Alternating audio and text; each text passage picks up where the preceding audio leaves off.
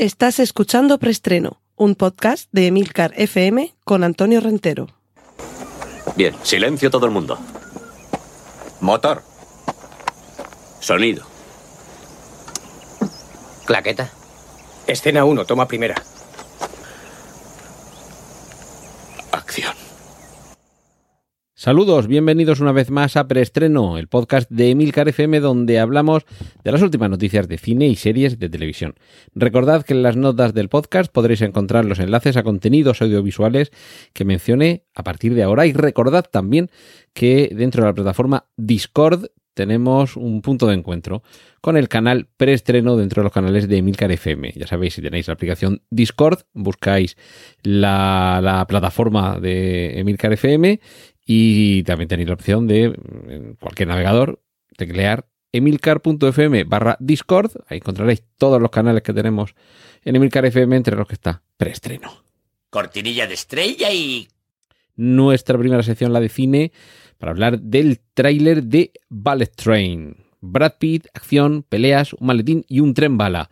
Montaje frenético, acción muy dinámica, película un poquito frenética, porque bueno, ya empezamos en un tren bala y con un maletín que oculta algo que alguien quiere y que se llevará por delante a quien sea para conseguirlo, y un Brad Pitt que yo creo que vuelve a las películas con un poquito de, de acción, quizá un poquito más un divertimento, y desde luego este Ballet Train, tren bala, tiene pinta de, de ser una película, bueno, de pasar un buen rato, divertirnos, y quién sabe, igual si funciona bien hasta tiene segunda parte. Cortinilla de estrella y...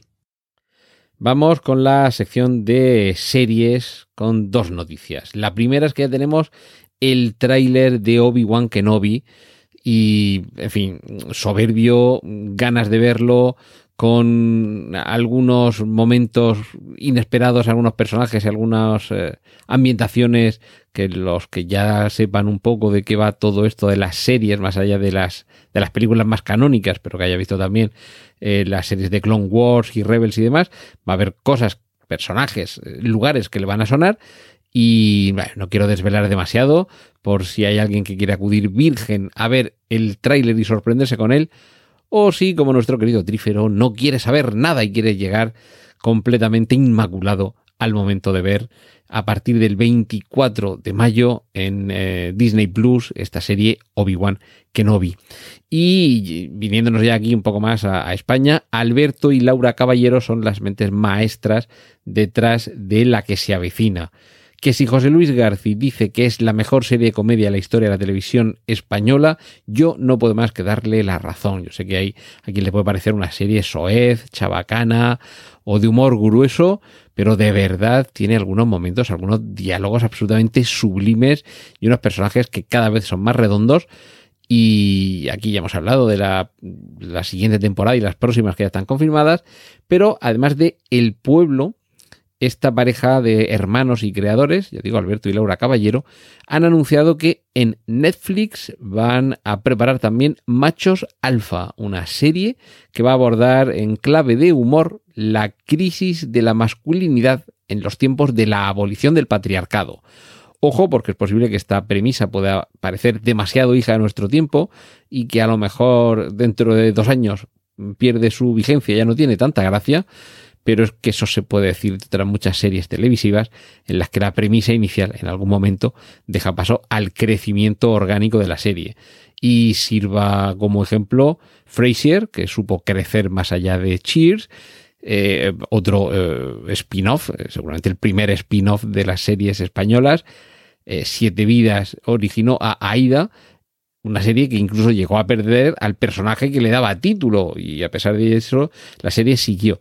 Así que le echaremos un vistazo a este Machos Alfa en Netflix cuando llegue. Cortinilla de estrella y... En la sección de hoy de cómics nos centramos mucho en Batman, o más bien en The Batman, como en algún tráiler hemos podido escuchar, el Batman. Ya sabéis, el, Martán de la, el, Batman de la Marta, que, que le mataron a los padres, Arzagal, por digo. Pues bien, va a haber un The Batman 2, pero no va a ser antes de 5 años. Lo que sí que vamos a poder ver antes son dos series protagonizadas por dos actores que aparecen en The Batman. Uno de ellos interpreta al pingüino, otro de ellos interpreta al comisario Gordon. Y hasta esta semana eso es lo que parecía que íbamos a tener, una serie de mafia y una serie de policías. Pero ahora Matt Reeves, el director de The Batman, dice que está prefiriendo centrarse en Arkham Asylum, en el asilo Arkham, eh, en lo tocante a la serie del comisario Gordon. Entonces no sabemos si esto es que se va a centrar en cómo Gordon encarcela o atrapa y después encarcela en esta institución mental o recluye en esta institución mental a algunos eh, delincuentes de Gotham o bien que directamente va a pasar un segundo plano o va a ser otra serie más, que sería lo ideal realmente que tuviéramos una serie en la que vamos viendo cómo se va deteniendo por parte de, en unos casos, del comisario Gordon y sobre todo en muchos por parte de Batman a todos los ocupantes del asilo Arkham para que tuviéramos una película, no sé si de Batman 2 o de Batman 3, que fuera por fin la que todos nos merecemos, que es Arkham Asylum. Y bueno, Matt Reeves ha confirmado algo que podía saber cualquiera que entrara a Internet Movie Database y consultara eh, o se hubiera quedado hasta el final viendo los títulos de crédito de The Batman, de lo cual ahora hablaré, y habría descubierto que ese otro personaje que aparece al final entre las sombras y del que no se dice su nombre, pues lo interpreta el actor Barry Keoghan y ya digo que Matt Reeves ha confirmado que ese personaje va a ser el Joker y va a estar en The Batman 2. Con lo cual, una vez más, tendremos una posible trilogía de Batman con, con otra iteración de, eh, del Joker. A Barry Keoghan, por si no le ponéis cara o no identificáis el nombre, lo hemos visto recientemente en Eternos eh, y lo hemos visto también, por ejemplo, en La muerte de un ciervo sagrado de Yorgos Lantimos. Lo hemos visto también en El Caballero Verde un actor joven, si no recuerdo mal, es irlandés, con un rostro, la verdad es que muy particular, unos ojos así un poco rasgados, unos pómulos eh, altos. Y, la verdad es que a mí, desde la primera vez que lo vi, que yo creo que fue en La muerte de un ciervo sagrado, es un actor que me impresionó. Eh, con una gestualidad en algunos casos muy, muy contenida, es capaz de transmitir mucho lo cual me parece que si te da por eh, interpretar al Joker, que seguramente el personaje pide que se sea un poco histriónico al interpretarle, es muy posible que nos haga disfrutar muchísimo con su interpretación, porque ya digo, es un actor relativamente joven, pero, pero con mucho talento. Así que, bueno, con ganas de que pasen lo antes posible estos cinco años, a ver si para empezar terminamos ya de sacudirnos la pandemia, la guerra y la crisis y todo, y por lo menos nos podemos eh, entretener un poco viendo ese de Batman 2. Cortinilla de estrella y... Y vamos a la sección de adaptaciones. Will Smith y Michael Bay Jordan van a protagonizar la secuela de Soy leyenda Aquí lo único que se me ocurre decir es qué necesidad había. Sobre todo porque, mm, a ver, se ha llevado al cine en tres ocasiones la novela de Richard Matheson que no puedo por más que recomendar, aunque lo cierto es que en ninguna de las tres ocasiones se ha llevado con fidelidad. De hecho, en ninguna de las tres ocasiones, eh, por lo menos en las dos eh, más conocidas, la que protagoniza Charlton Heston y la que protagoniza Will Smith, se explica de verdad qué significa el título. Y si en la primera sí que se explica, es una película en blanco y negro además, protagonizada por... Eh, por... Ay, que no me sale el nombre, por... por Vincent, por Vincent Price. Eh, ahí sí que se explica un poco más la razón para que el título de, tanto de la novela como de la película sea ese pero lo cierto es que tampoco es una adaptación completamente, fiel a la novela. Y sin embargo, a pesar de que el propio Richard Matheson explicó que, no había quedado satisfecho con, con, esas adaptaciones, lo cierto es que el tono de la de Will Smith sí que el propio Richard Matheson explicaba que era la que más se aproximaba a lo que él buscaba en la novela. Eh, a estas alturas, si habéis visto, la, de Charlton Heston no se titulaba Soy leyenda, se titulaba El último hombre vivo. Y si no recuerdo mal, el título original era The Omega Man, eh, que es una referencia a la última letra del alfabeto griego, es una forma de decir el último hombre también, pero eh, sí que es cierto que yo creo que es la que teníamos todos más en mente, pero traiciona, al igual que la de Will Smith, el espíritu original de la novela de Richard Matheson, que con los años que han pasado y con tres películas ya, me vais a permitir que os explique muy someramente lo que significa el título y por qué. evidentemente esto supone reventaros el final tanto de la novela como de la película, lo cual tampoco es óbice para que se pueda disfrutar de todas ellas, de esas películas y de esas novelas que no importa el que sepas cómo termina, sino que es el camino eh, que transitas lo que importa. Así que si es que no las habéis visto, ni habéis leído la novela y tenéis interés de llegar inmaculados cual trífero a estas, eh, estas películas, a estos títulos, eh, pues pasad para adelante un par de minutos y, y así no os enteréis de cómo termina. ¿Preparados? Venga, pues allá vamos.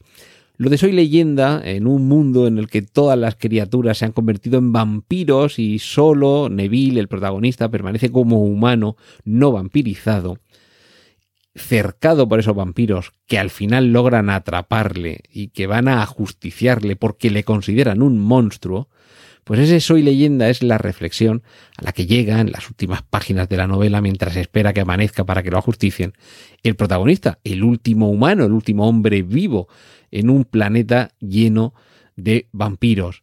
Los vampiros le temen, él es el diferente y por eso van a acabar con él, porque precisamente lo que temen es que no es como ellos. Pero desde el momento en el que le ajusticien, le arrebaten la vida y desaparezca, se convertirá en ese terror que infundirá miedo en el corazón de los niños cuando por las noches se cuenten leyendas sobre el que no era como nosotros.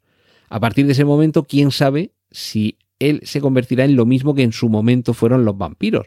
Una leyenda que atemorizaba a todos, pensando en, en alguien terrible y diferente, y que había quedado desaparecido de la historia y ya solo permanecía como un cuento para asustar. Por eso, mañana, pensaba Neville, cuando acaben con mi vida y yo desaparezca y ya de mí solo quede el recuerdo eh, entre eh, gestos de terror de los que cuenten mi vida, me habré convertido en algo más que un ser humano. Yo soy leyenda. Vale, fin del spoiler. Y como habréis comprendido los que ya hayáis visto las películas, eh, la de Vincent Price es la única que se aparece en el final, pero tanto la de Charlton Heston como la de Will Smith, pues no terminan ni por asomo. Por eso tiene sentido, aunque no hay necesidad, que haya una secuela, una segunda parte de Soy leyenda, y ahora a ver cómo nos explican que en esa segunda parte también esté Will Smith. Continuamos con las noticias que tienen que ver con adaptaciones, con la primera imagen del Pinocho en imagen real de Disney con Tom Hanks, eh, como Gepetto y un Pinocho hecho por ordenador idéntico al de la película de dibujos animados clásica de Disney. Yo debo decir que a mí la, película de Disney, la clásica, no es de mis favoritas en absoluto, aunque eso sí, la atracción de Euro Disney del cuento de, de la película de Pinocho es magnífica, está fenomenal. Pero, pero la película, a mí, y bueno, la novela, si os habéis leído la novela de Carlo Collodi, imagino que coincidiréis conmigo que es un, incluso un poquito deprimente. Pero bueno, seguramente lo endulzarán esta versión en imagen real, con actores de carne y hueso, como el propio Tom Hanks, pero desde luego la pinta, sobre todo ya digo, por lo, la primera imagen, que es el, el Pinocho y, y Gepetto enfrente, lo de Pinocho es alucinante, porque es hecho con ordenador, el que conocemos de los dibujos animados, idéntico, y va a ser una pasada. Y Florence Pugh, a quien hemos visto interpretar a la, a la, hermana de la viuda negra recientemente, en la película Viuda Negra y también en la serie de, de Ojo de Halcón, mm, está en conversaciones para interpretar a la princesa Irulan, que es la hija del emperador Padisha Shadan IV en Dune, con lo cual la veríamos en Dune segunda parte. Por si os acordáis de la película Dune de David Lynch, es la que aparece al principio contándonos, poniéndonos en situación y plasmando el contexto en el que se desarrolla toda la historia de Dune. Y finalizo esta sección de adaptaciones con la noticia que da nombre a nuestro capítulo de hoy aquí en preestreno, que igual algunos se está preguntando, bueno, esto del comisario rentero que, que se nos ha puesto ahora rentero eh, a servir con las fuerzas de orden público. Pues no, es que ya se ha, eh, o sea, se ha confirmado, ya se han mostrado las primeras imágenes de La novia gitana, serie dirigida por Paco Cabezas, que adapta la novela del mismo título, escrita por Carmen Mola, que como ya sabemos desde que se falló el último premio Planeta, en realidad es un seudónimo que corresponde a tres escritores o tres guionistas realmente que se lanzaron al mundo de la novela. Pues bien, en La novia gitana, la protagonista, que es policía, tiene un superior que es el comisario rentero, que la verdad es que es un apellido el mío que no se prodiga mucho en el mundo de la ficción. Así que por eso le, tengo yo tanto cariño a esta novela. Eh, y bueno, también a Anacleto, agente secreto, donde se menciona un personaje que se llama Rentero, con el que está jugando, creo que si no recuerdo mal, el jefe de Anacleto está jugando al MUS.